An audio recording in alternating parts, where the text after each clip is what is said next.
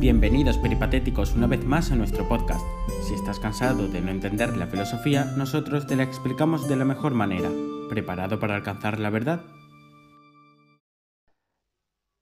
Estimado oyente de este canal, Diario de Exploradores, comenzamos la segunda temporada.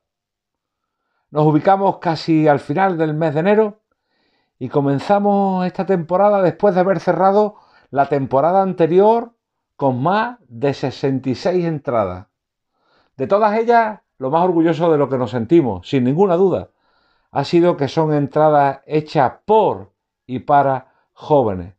En este caso que tiene como protagonistas alumnos de la Salle, y en concreto alumnos de segundo de bachillerato, y más en concreto, alumnos de la asignatura de Historia de la Filosofía. Comenzamos una nueva temporada. Y no sé por qué, se me viene a la cabeza mis primeros años de experiencia docente. Si os tengo que confesar algunos de mis miedos, el miedo mayor era el de no quedarme, el quedarme sin palabras en el aula. Me obsesionaba en medir los tiempos. Me, obsesionaba en tener algo que decir en cada minuto de la clase. Hasta soñaba a veces, os lo tengo que decir, porque me daba pánico callarme. Me sentía como un mago en vez de como un maestro. Sintiéndome obligado a sacar de las chisteras y palabras y palabras, ideas, pero que nunca se produjera el silencio. No sé. No sé por qué se me viene esa experiencia. Bueno, quizás sí lo sé. Ya son muchos años de experiencia docente y uno se va dando cuenta que con el paso del tiempo el elemento central del aula debería ser el del silencio del docente.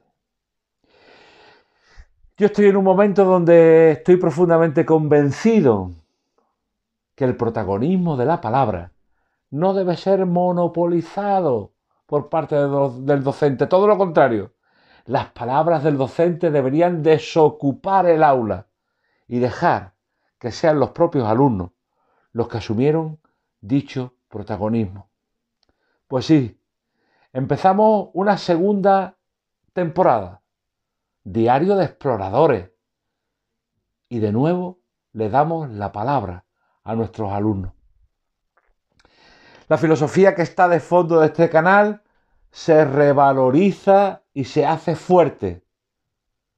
Queremos, necesitamos que sean nuestros alumnos quienes tengan una actitud activa en la búsqueda de la verdad no pueden ni deben ser depositarios de verdades de otros, sino que tienen que ser buscadores. Con este canal nos negamos de manera rotunda que los jóvenes no tienen nada que decir, que los jóvenes son protagonistas de mediocridad, de simplicidades, todo lo contrario. Con este canal nos apasiona vislumbrar cómo nuestros alumnos tienen muchas cosas que decir. Y muchas cosas que decir que van más allá de los estereotipos asignados a nuestros jóvenes. Y evidentemente, con un diario de exploradores no queremos renunciar a la actitud crítica.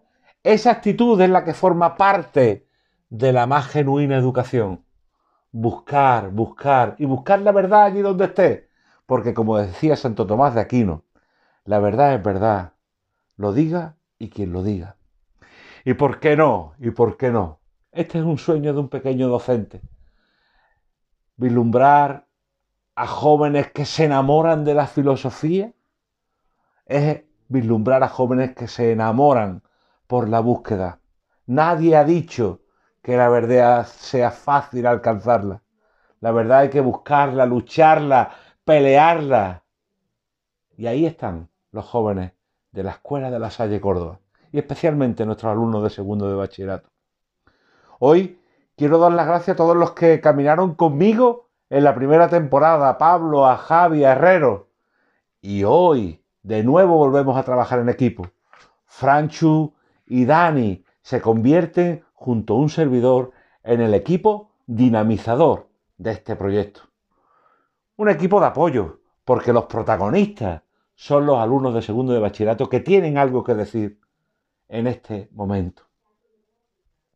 Y sí, y para acabar, son jóvenes de la escuela de la Salle. Estamos convencidos que la educación se convierte en el gran motor de transformación social.